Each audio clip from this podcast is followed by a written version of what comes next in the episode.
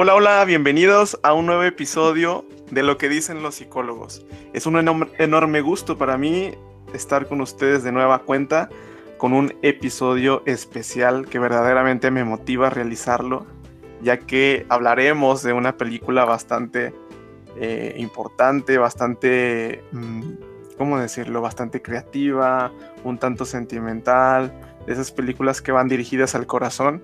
Y bueno, ¿quién mejor para hablar de esto? Porque quizá no la conocen a, la invitada, pero tiene la cualidad de ser una persona bastante perceptiva para este tipo de cosas y el perfil de personas que aparecen en la película de la cual vamos a hablar es muy similar al que tiene la invitada. Se las presento, ella es Marta Durán, ella es psicóloga y va a estar platicando con nosotros esta tarde sobre la película Wonder. ¿Qué tal Marta? ¿Cómo estás? Hola, muy bien, muy bien.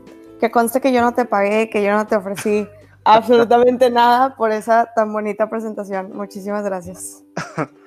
Bueno, pues es un gusto tenerte. Realmente, pues ya sabes que yo ya estaba esperando este día en que pudiéramos hacer el podcast específicamente de esta película que nos gusta mucho a los dos y que compartimos como sentimientos en cuanto a lo que nos provocó.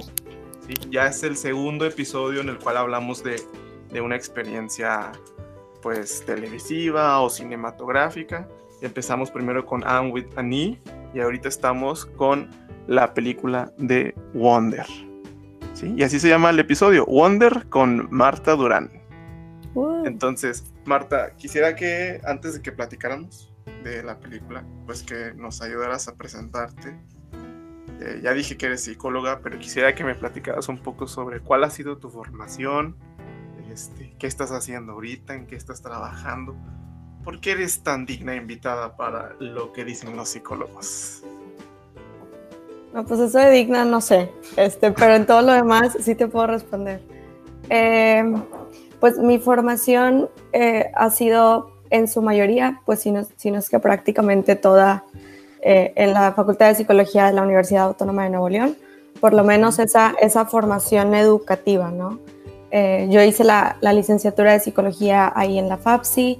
Mi, la rama en la que me, orienté fue cognitivo-conductual, pero para, para, este, para este entonces, de cuando estaba en la licenciatura, como ese, ese cariño por, por el trabajo con niños, por la parte educativa, pues ya había nacido. Eh, yo empiezo a, a, trabajar en un colegio desde mi quinto semestre de carrera, si bien recuerdo. Entonces ya, ya era como involucrarme en todo eso, ¿no? Entonces siempre, siempre me gustó como lo que yo iba aprendiendo en la escuela, saber cómo se iba aplicando ya en un, en un campo laboral o, en la vida real, por así decirlo. Después de la licenciatura, este, empiezo a trabajar también en, en, otro colegio, este, ya con un rol más, más activo directamente con, con, los niños, con papás y demás. Entonces, bueno, sigo como en ese, e, en ese camino. Hago un diplomado de, de, trabajo psicoanalítico con niños, que si bien era una rama completamente diferente a lo que yo conocía, se me hizo muy interesante. O sea, dije, no me voy a cerrar a, solo una teoría, creo que es muchísimo mejor este, también conocer de otras. Obviamente no te vas a poder especializar en todo, ni, ni, en toda una vida, pero sí conocer este, estos, estas otras posturas y seguir haciendo un, un trabajo clínico con niños, ¿no? Que era algo que, que, me llamaba la atención. Y despuésito fue seguir complementando mi, mi, parte académica con la maestría de terapia breve, ahí también en, en FAPSI. Y bueno, una maestría que, que, abre más los horizontes hacia, hacia el trabajo ya también con adolescentes, con adultos, eh, cómo, cómo, entra la parte de la familia y que es una de mis pasiones, ¿no? O sea, cómo, cómo la dinámica familiar puede ayudar pero al mismo tiempo puede perjudicar este, pues, la, la, crianza de, de, un, de otro ser humano, ¿no? Cómo nos, puede, nos puede mover algo, ya seamos niños, adolescentes e incluso todavía adultos, nuestra dinámica familiar pues va a ser muy importante. Y bueno, recientemente hago un, un giro ahí de campo laboral para irme al, al, departamento de asesoría y consejería ahí en el TEC de Monterrey y, pues bueno, apoyar a, los alumnos en este, en este proceso, en esta etapa de su vida, a veces por temas eh, familiares, a veces por temas de pareja, a veces por temas de, carrera, de, encontrar esa, esa motivación, ese sentido de trascendencia pues en sus propias vidas. Y, pues ahí estamos, ¿no? En ese, en ese apoyo.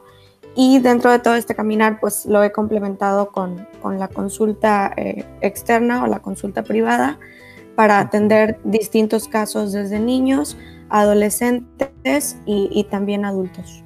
Siendo yo creo que en su mayoría niños, perdóname. ¿No eres locutora de radio? No, ¿por qué? Porque hablas muy fluido y bastante, bastante corridito, muy, muy bien, muy... Es que practiqué. Practiqué y, me visualicé a mí misma ya platicando contigo, entonces esa visualización me ayuda.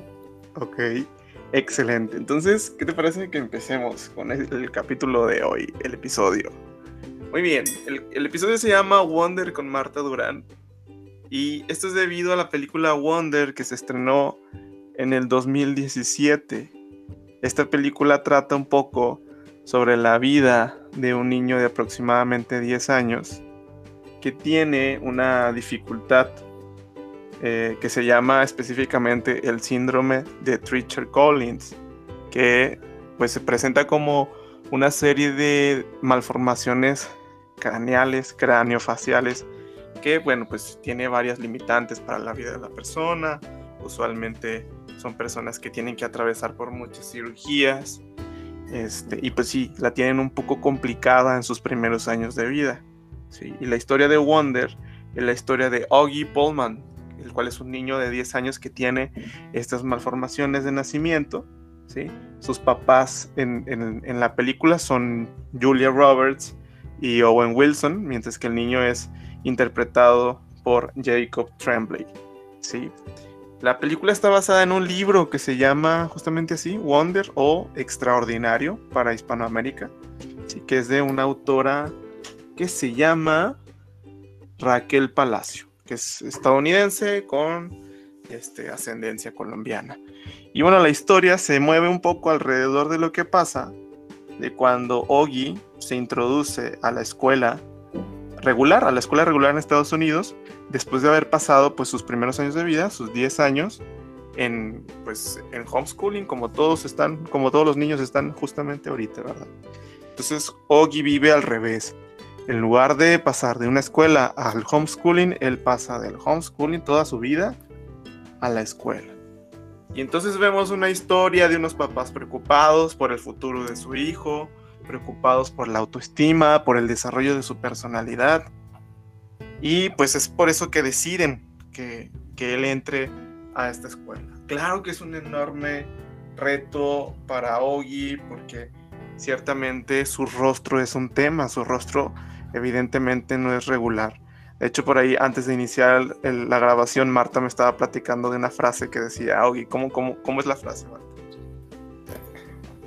Ogi empieza eh, platicando su, historia, que bueno, para quienes les interese, también está, eh, la, película fue basada en un libro, entonces eh, en el libro Ogi empieza a platicar su historia y, y dice, no voy a describir cómo es mi cara, no sé cómo se la están imaginando, pero de seguro es muchísimo peor.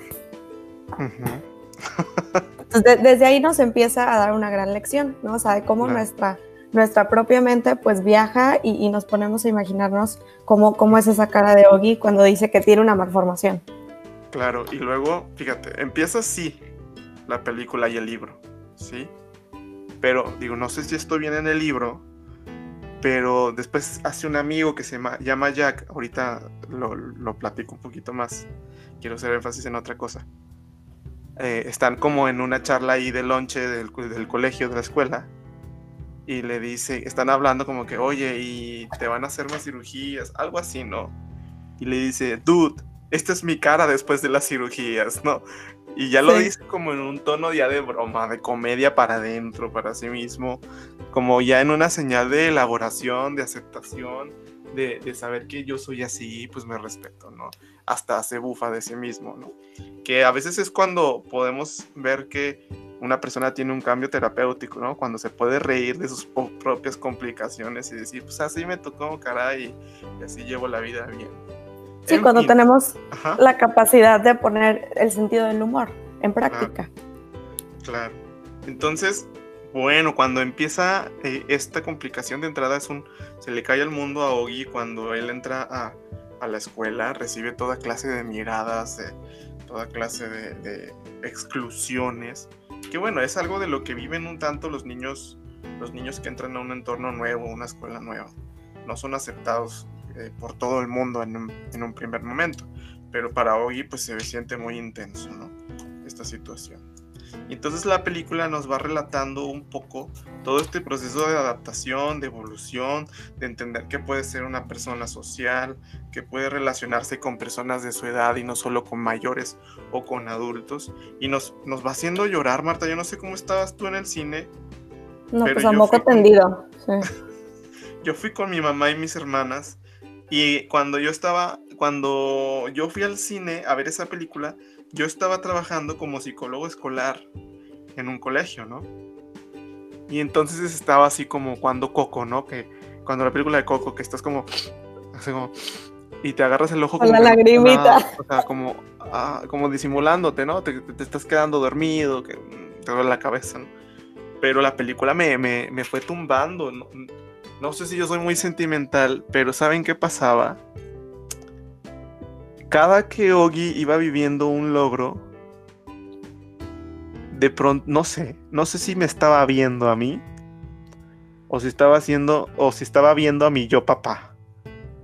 Como cuando vas viendo que logra algo que le había costado enormemente y como que tiras lágrimas de alivio o tiras lágrimas de, de felicidad por el logro que va teniendo Ogi en la película. Y son varios, entonces te va llevando, te va llevando por una situación sentimental alrededor de toda la película. Luego terminan con un boom que, sin, que si habías estado llorando, pues terminas pues a moco tendido, como dice Marta. Entonces, yo quisiera empezar, Marta, haciendo énfasis en algunas cosas, porque sí tenemos aquí una guía, un guion de qué hablar, pero quiero empezar como más orgánico diciendo qué fue lo que te cautivó esta película, qué fue lo que más te gustó. Esta película también la tuve la oportunidad de verla en el cine.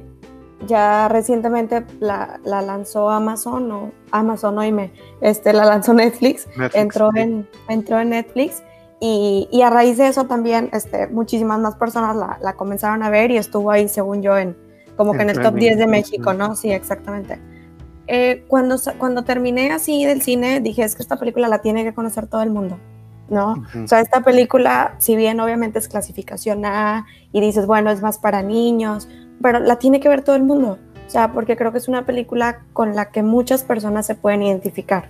Porque está el rol de los papás y te puedes identificar si eres papá con, con la vida de ellos. Está el rol de Vía, de la hermana, entonces también esta parte adolescente, este, o la hermana que se ve un poquito desplazada por, por toda la, la atención principalmente médica que tiene que recibir a Ogi en sus primeros años. Entonces te puedes identificar también con la hermana, te puedes identificar con Ogi en alguna situación este, de, la, de la escuela, si eres, por ejemplo, un niño.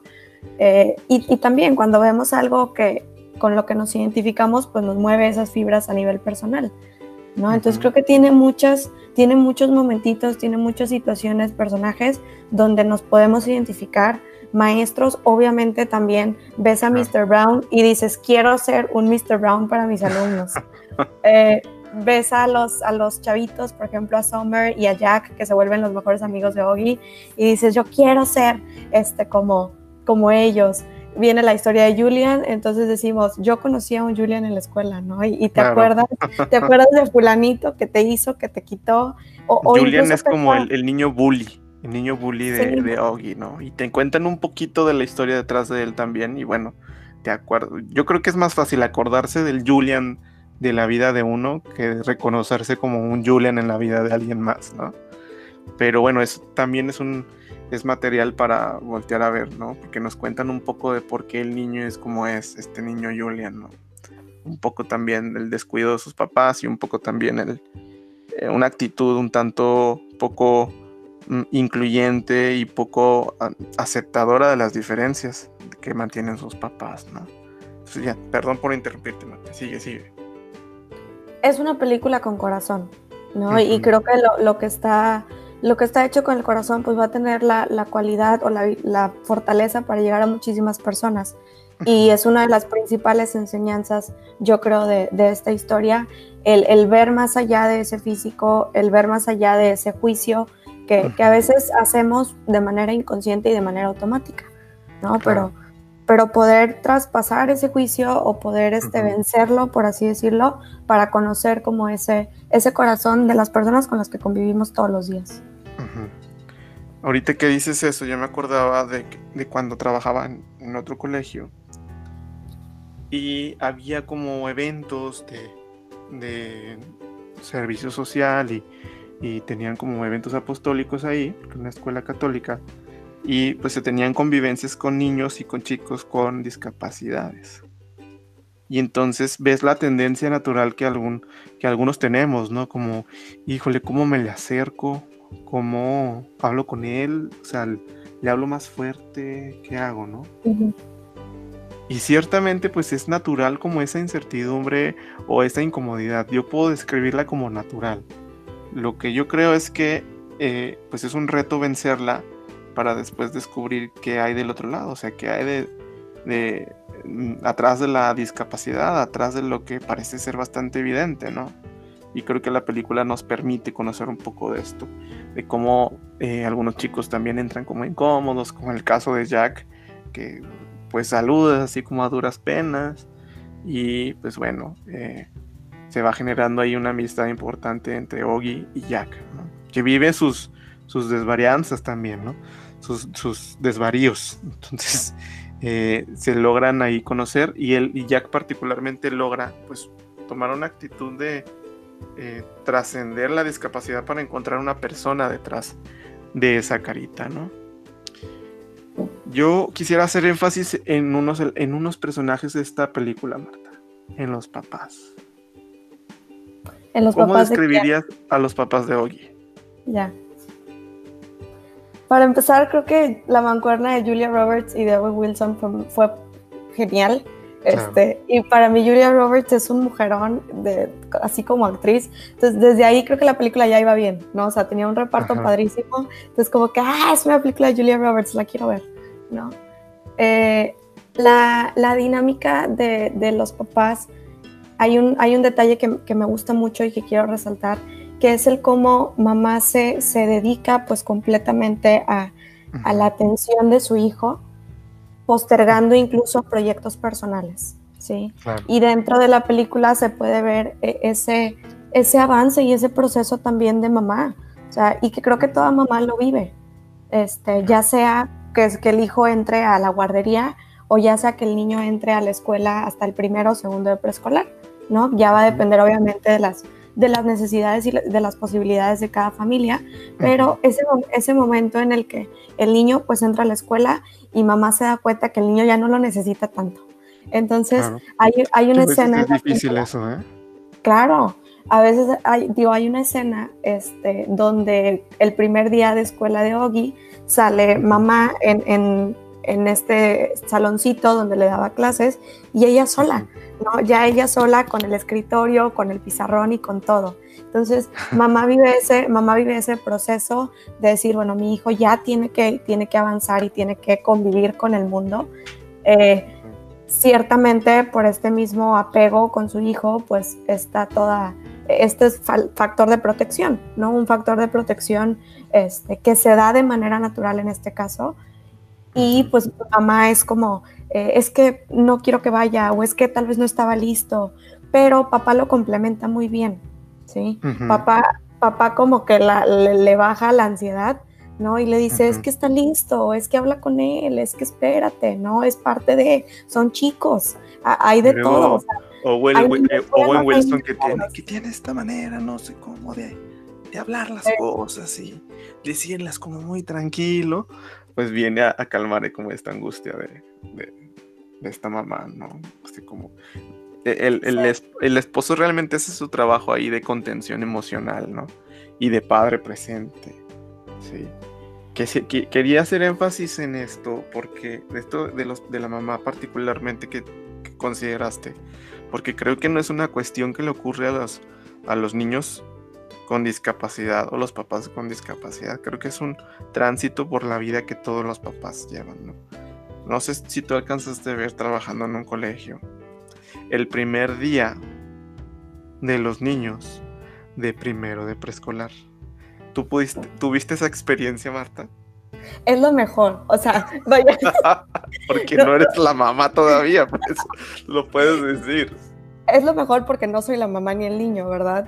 Eh, me refiero a que es un día, o sea, lleno de emociones, ¿sí? Claro. Eh, en el colegio donde tuve la fortuna de estar, eh, fíjate que ese primer día era un día muy preparado, ¿sí? Y, y es un colegio con un gran corazón, entonces era un día muy, muy anhelado, este, se, se, decoraba súper bonito, eh, había incluso ahí para los preescolares como personajes animados, eh, eh, parecía fiesta, ¿no? O sea, era una fiesta ese ah. primer día de clases, pero obviamente pues estaba la, mamá así como bien agarrada del volante, o la mamá se quería bajar y era como, no señora, o sea, nada más el niño pasa la reja, ¿no? Usted no. Entonces es un primer día con, con muchísimas emociones, este, y ahí pues juega un gran rol eh, la confianza que den los maestros, la confianza que dé la escuela, desde el personal a veces, pues de, secretarias, admisiones, la directora, los psicólogos, o sea, todo el entorno escolar, si es un entorno que, al papá le brinda seguridad, pues e, es un, es un plus, ¿no? Y es un pro a que la mamá se sienta segura y pueda transmitir esa seguridad al niño.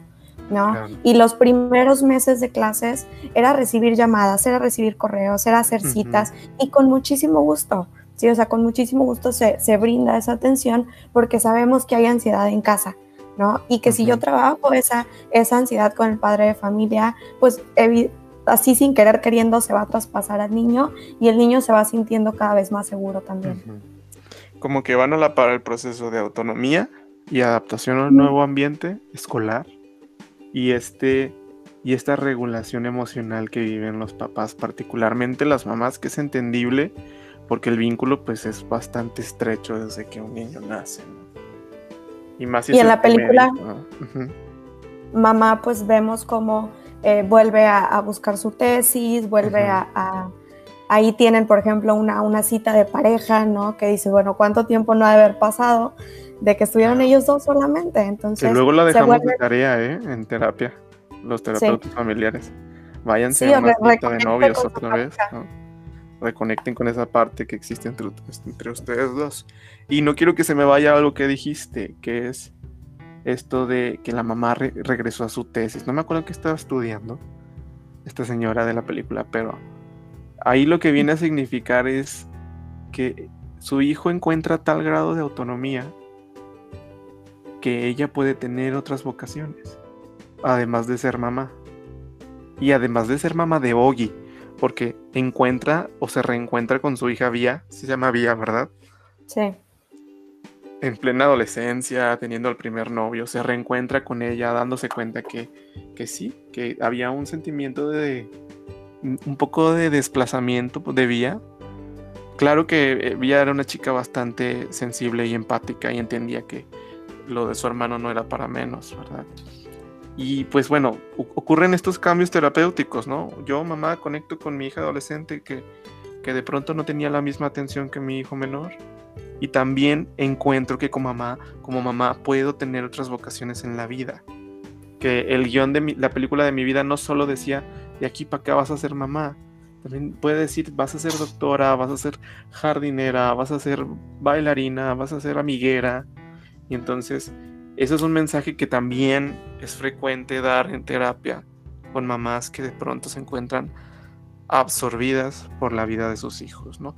Y bueno, creo que es bastante ad hoc decirlo ahorita porque hay, hay personas que están viviendo encerrados con sus hijos, entonces tienes el constante recordatorio de que eres mamá, entonces no te, no te puedes dar mucho tiempo para otras cosas, pero bueno, yo creo que que como psicólogos es bueno recordarles que una, la calma va a regresar y dos, hay que buscar esas vocaciones. Sí. ¿Cómo te, pues te escucho? Perdóname, tú sabrás que, en el trabajo, pues con los niños, eh, ya sea en si trabajas en la escuela o si es la consulta privada también, pues se involucra a la familia, ¿no? O sea, para mí es de cajón de cajón tengo que involucrar a la familia cuando se trabaja con un niño y, en ese trabajo con la familia pues se les recuerda como esos distintos roles que tienen, ¿no? De, pues sí, sí tienes el rol de mamá, evidentemente, y muchas veces ese rol, este, claro que queda como prioridad, pero es, esos otros roles también pues les vamos poniendo como terapeutas esa, esa atención. Claro. Se involucra, involucramos como terapeutas a la familia como un soporte de la persona en la que asiste terapia. Y sabes qué es lo que yo veo a veces, Marta, que ocurren como bellezas inesperadas o, ¿cómo le llaman en esta película? Bellezas alternas o, por, por, hace cuenta que por, por en, por default, como que, ah, o sea, tratábamos con el niño y empezamos a ver estas bellezas alternas, alternativas a un lado, periféricas a lo que queríamos que él mejorara. Como de entrada, como encontrar una tranquilidad como papá o como mamá, o saber que su hijo ya está en un proceso diferente, ¿no? Entonces, en este sentido, siguiendo hablando un poco desde el punto de vista de los papás. ¿qué crees que pasó en la película? ¿Qué recursos permitieron los papás que se se nacieran o qué recursos le dieron a su hijo para que saliera adelante, para encontrar, para que encontrara una buena este, socialización, o qué fue lo que pasó que entonces Ogi, el protagonista de esta historia, pues se hace trecho por este camino tan sinuoso que era su escuela y las miradas a las cuales estaba expuesto. ¿Cuál es tu percepción, Marta? ¿Qué traía Ogi en el morral? Uno de los factores de protección superevidentes de Ogi, y como tú dices, eso que trae en el morral, pues es la red de apoyo de su familia. ¿no? Tiene una, una hermana que si bien está viviendo por, por la etapa de la adolescencia y tiene ahí sus, los mood swings este, algo evidentes, pero sigue siendo una hermana muy empática. Entonces tiene la, la empatía de su hermana, tiene como ese, ese apapacho de mamá, ¿no? Y a la par tiene un papá que, que, que lo empuja, o sea, hay una partecita también donde el papá le esconde el casco, ¿sí? este, este, casco que era como la seguridad de Ogi, papá se lo esconde. Entonces, para mí es la señal de papá tiene la confianza en su hijo, de que es algo que va a lograr. O sea, que, Oye, que, luego le dice, lo tengo en mi oficina. Pero mamá no me hubiera perdonado si se lo hubiéramos dicho. ¿Lo quieres? Y creo que Ogi le dice, no, está bien. No te preocupes, ya después de un tiempo. Este casco era, es un casco de astronauta que le había. Creo que la amiga de, la hermana se lo regala en una Navidad, me parece. Y luego, eh, pues era como una fuente de seguridad para Ogi salir con él a la calle para pues ocultar su cara, ¿no? Bueno, entre otras cosas, porque también es súper fanático de Star Wars y el espacio, las estrellas, etc. Entonces, eh, también es, ese gesto de los papás, del papá sobre todo, eh, viene a representar o a hacer visible un recurso de hoy que se llama seguridad personal y que solo la pudo tener hasta que hizo un afrontamiento activo a un nuevo medio, ¿no? Y los papás pues ahí aguantaron, con angustia y todo, pero aguantaron. Y tocas otro tema que es como esta creatividad que tiene Ogi. Eh, la mamá creo que dibujaba este, entonces, digo, no, no, no, no nos dicen así en la película como que venga de ahí, pero Ogi también tiene este, bueno, bueno, a Ogi le gusta mucho la ciencia.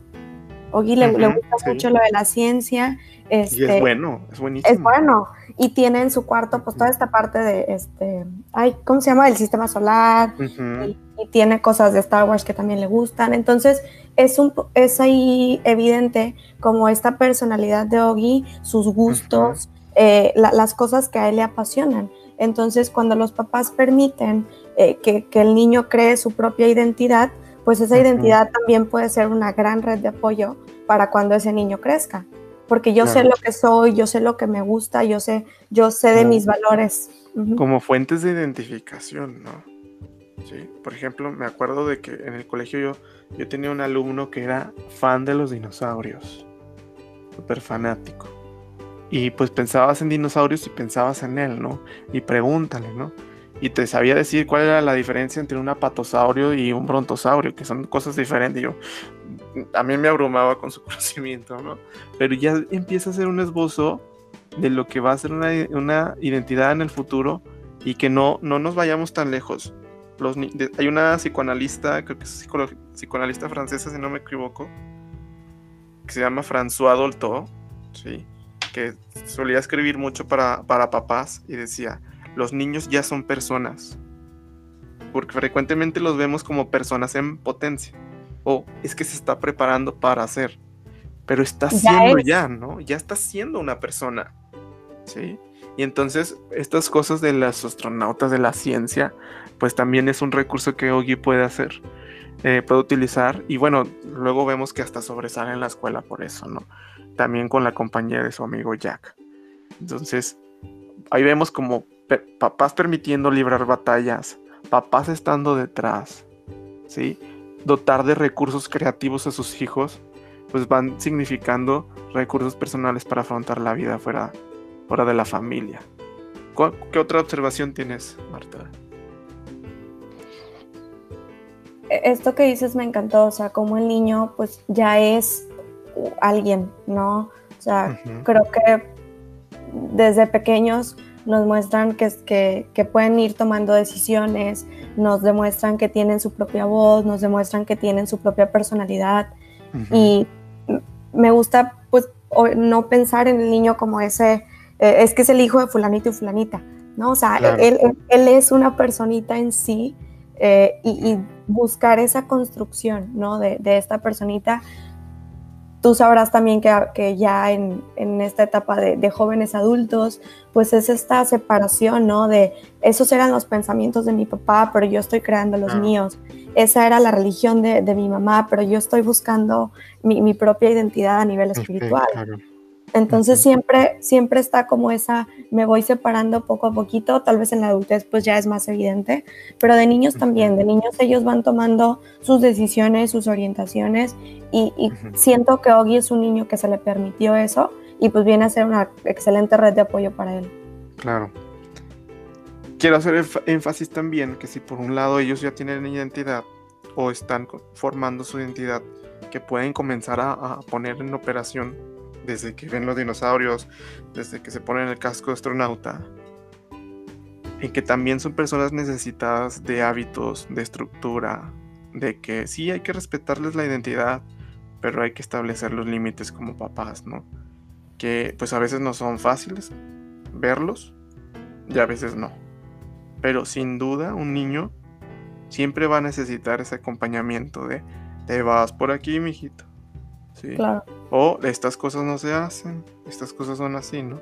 De pronto hablamos muy dulce de esta película, pero también se toca esa parte, ¿sí? Como que vas a hacerlo porque lo vas a hacer, ¿no? Que fue así se plantaron los papás al principio cuando estaba batallando para ir a la escuela, lo vas a hacer. ¿sí? Y fue gracias a esa determinación o límite que pusieron sus papás que él logró tantas cosas, ¿no? Otro mensaje que veo ahí, Marta, en la película es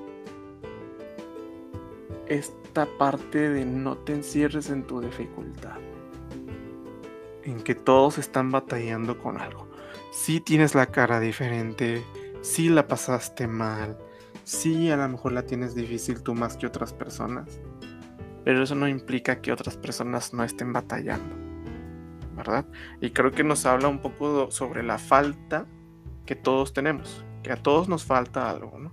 Nos falta dinero, nos falta autoestima, nos falta una pareja, nos falta este, vacaciones, nos falta descanso, nos falta un trabajo. A todos nos está faltando algo. Decía Freud que si algo nos caracteriza a todos, pues es la falta. Y también pues viene a ser un motor para movernos y buscar la satisfacción de nuestras necesidades. Y ahí se ve en esta película y te lo marcan bien concretamente y te ponen el nombre, Ogi creo que en el libro también hay capítulos con el nombre de los personajes. Te ponen Ogi, Villa, Julian y te van contando la dificultad de cada uno para culminar con un mensaje final que ahorita, ahorita se los spoileamos. Ojo, ahí en la descripción decía que había spoilers. entonces, entonces, si no quieres verlos, si no quieres escucharlos, pues bueno, ve, corre a ver la película antes de terminarnos de escuchar. Entonces, ¿Cómo ves, Marta? ¿Cómo viste esta situación de la falta de, la lucha que tiene cada quien en esta, en esta película? y conectando tal vez como el subtema pasado con este subtema, eh, en esa orientación que, que yo te, te, brindo, ¿no? Tal vez como adulto al niño, porque en este trabajo con niños, pues se les, se les educa, ¿no? A los papás o se les orienta a los papás en este tema de, bueno, el niño está todavía creando un sistema de autorregulación, todavía está trabajando con sus emociones, ¿no? Entonces, tu papá, tu mamá, tu maestro, o sea, tú adulto que estás frente al niño, eres el, primer modelo de esa autorregulación, ¿no? Y, eres el primer modelo de, esos límites hacia la otra persona. Entonces, en esa orientación, eh, sí, sí se vale encontrar tu identidad, pero si tu identidad está dañando a un tercero, ¿no? Ya es un, ya es un límite importante, ¿no? Entonces, eh, en este puedo identificar que, todos están teniendo una batalla, eh, puedo, puedo ver más allá del, juicio inicial que hice sobre una persona eh, y cuidar que lo que yo voy haciendo pues tampoco significa algo malo para el otro. Claro. Tienes por ahí la frase final que pone la película. ¿Te acuerdas de ella? Me agarraste en curva. Así como Dice, sea, amable, sea amable eh, porque cada uno o cada quien está librando como su propia batalla. ¿No? Cuando tengas que escoger entre ser correcto y ser gentil, escoge ser gentil, ¿no? Porque no sabes qué está librando cada quien, cada batalla que, que hay alrededor, ¿verdad? Entonces, pues bueno, es un, es un enorme mensaje. Yo creo que, híjole, a mí me conectó con cosas de mi infancia, me conectó con mi trabajo, me hizo sentirme pleno con el trabajo que en ese momento estoy haciendo. Creo que lo sigo haciendo, eh, sin duda, con otra etapa maduracional de la vida. Pero sí fue como lágrimas terapéuticas. Fueron como lágrimas terapéuticas al ver este, esta película. ¿no? Yo le decía a mis acompañantes, a mi familia, cuando la fui a ver, les decía, es que es que, es que eso es lo que yo hago en mi trabajo. Yo acompaño a esta gente a crecer y me doy cuenta y a veces soy quien sufre con ellos y, y, y, no, no, lo alcanzan a ver otras personas, ¿no? Pero existe una conexión emocional de, de el psicólogo escolar con sus alumnos que puede alcanzar a ver estos logros, ¿no? Y me encantaba cómo se veían concretos en la película, donde salía Chewbacca festejando o salía el astronauta este, bailando o brincando, mientras que cuando había tristezas, pues también se representaban a través de estas bellas figuras. ¿Con qué te quedaste, Marta? ¿Con qué te quedas de esta película? ¿Con qué es eso? Qué, es esa razón por la cual recomiendas ver a los papás, a los chicos, a las personas de esta película? Para medio responder, te, te quisiera platicar una ahí pequeña anécdota. Ok. Eh, esta película la, la, utilizamos justo para, para unas como clases ahí de, de socioemocionales con, con, los chicos de primaria. Este, y les encantó, ¿no? O sea, les, encantó y, vimos ahí como fragmentitos de la película, se abría mucho al diálogo y todo, ¿no? Y en un, en un grupo resultó que, que la, la, mayoría de los chicos, de los niños no habían visto la película, ¿no? Entonces vieron un pedacito y pues la, respuesta natural de queremos ver más, ¿no? O sea, ¿qué sigue? ¿Qué sigue? Queremos ver en qué termina la película. Entonces también empezaron a preguntar de que, ¿dónde la compro? ¿Y dónde está? ¿Y dónde la puedo ver? Y, dice, una, dice una niña, ay, está en Amazon Prime. Supongo que en ese entonces estaba en Amazon Prime. O en Cinepolis Click, no me acuerdo. Dice, está en tal aplicación, vénganse todos a mi casa y vamos a ver la película, ¿no? Entonces dije, con ganas, porque si uno de mis objetivos era pues promover que, que en el grupo este, convivieran y, estuviera esta, esta armonía, por así decirlo, la, la, parte social, pues ahí se dio de forma natural, ¿no? O sea, eh, solitos los niños fue de que sí, vamos a verla todos juntos, ¿no?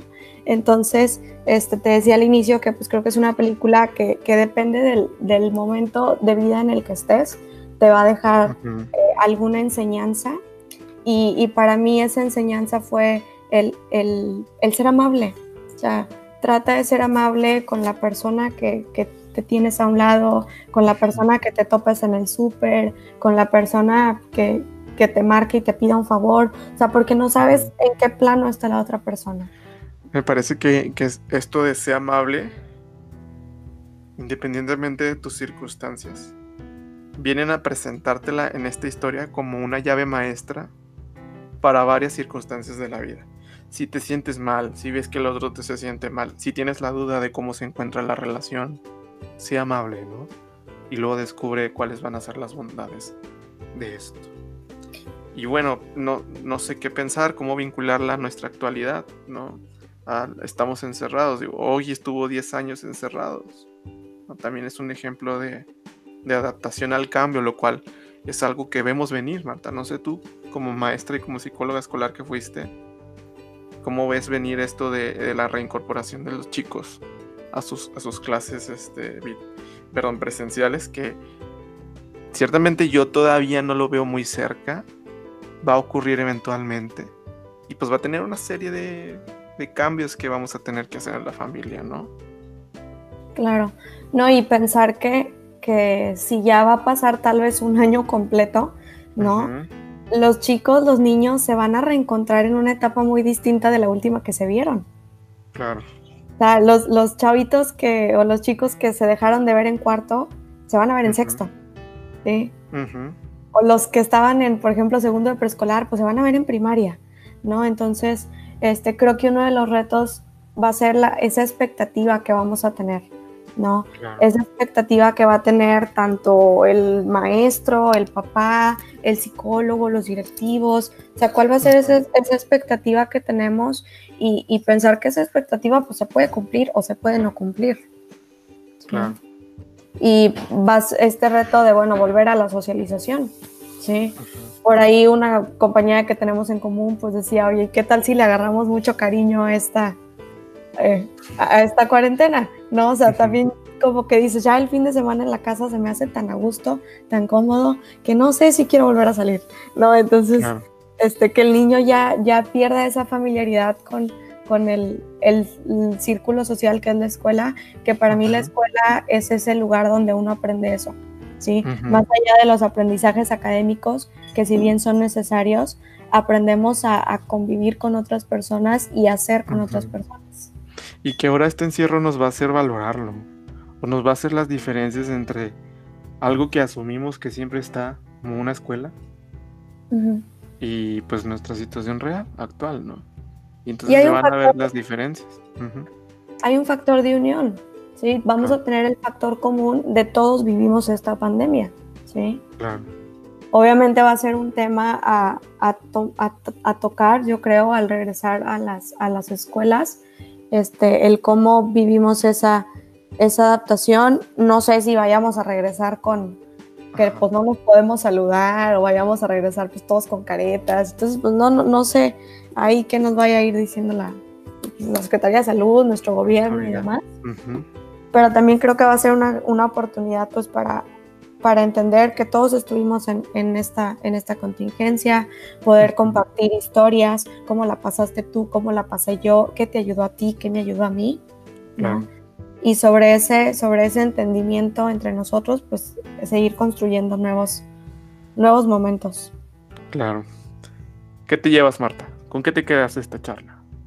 Me llevo una muy buena platicadita. sí fluimos, ¿verdad? Estuvo muy padre.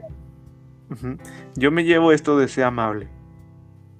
Cuando tengas que escoger entre lo correcto y ser gentil, escoge ser gentil. Esto me llevo, ¿no?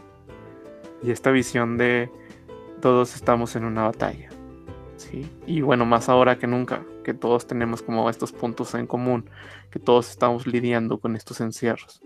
Sí. Ahorita Marta y yo estamos haciendo este podcast como todos los podcasts, todos los episodios previos han sido a la distancia y este no es la excepción. Nos estamos ahorita viendo ella desde su casa, yo desde mi casa, ¿no? Entonces, pues entre tratando de poner ejemplo y tratando de generar contenidos útiles para las personas. Finalmente, Marta, eh, pues preguntarte, ¿estás trabajando en línea? ¿Estás trabajando en presencial? La mayoría de los terapeutas trabajan algunos, casi todos en presencial con con algunos cuidados. Eh, ¿Qué estás haciendo ahora en consulta?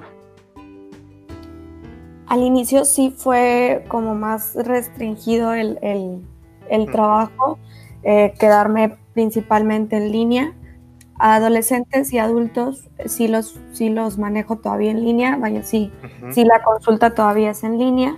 Con niños, este, sí me, me vi un poquito flexible en ese, en ese aspecto, obviamente cuidando el, el espacio, este, con ciertas reglas ahí personales, de por ejemplo, pues solamente un, un pacientito al día, ¿no? y, bajo ciertas necesidades, ¿no? También yo platicaba con, con la familia y ver, bueno, cuál era la necesidad, este, empezar tal vez en línea y ya después avanzar en, en presencial. Se toman en cuenta pues, tanto la edad del niño como la, como la problemática, ¿no? O sea, cuál es la problemática, cuál es la necesidad, el objetivo eh, en ese momento, porque pues sí habrá casos u objetivos que, que se requiera algo de trabajo presencial. Claro que ya lo dejo también a, criterio de, cada familia. Claro, ok. Y bueno, ¿dónde, dónde podrían contactarte las personas en caso de, querer una consulta contigo? ¿Tienes algún correo o algún dato ahí? Sí, mi correo personal y que también utilizo pues ya para, para algún contacto con, a veces con las escuelas, por ejemplo, al, trabajar con niños, es marta con th hotmail.com. Ok, muy bien. Entonces ahí está el dato por si quieren contactar a Marta. Marta está en la, en la ciudad de Monterrey, sí, igual que la mayoría de los, de los, de los invitados e invitadas. Y pues bueno, Marta, no me queda más que agradecerte haber estado aquí, esta excelente plática. Yo creo que ahorita terminando esta charla me voy a ir a ver la película otra vez, a ver qué le encuentro nuevo, diferente, ahí con, uno, con un cafecito. Te agradezco mucho haber estado. Gracias a ti por la invitación. Y bueno, les agradecemos haber escuchado este podcast. Nos vemos en el siguiente episodio. Hasta luego. Chao.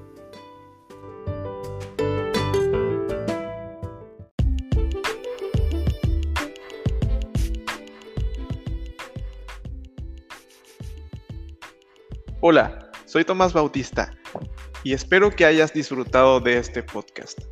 Si te interesa conocer un poco más de los contenidos de lo que dicen los psicólogos, o te interesa algún tipo de consulta, o simplemente tienes alguna inquietud de algo que revisamos en el podcast, puedes escribirme a tomasalfonso.tvs.gmail.com.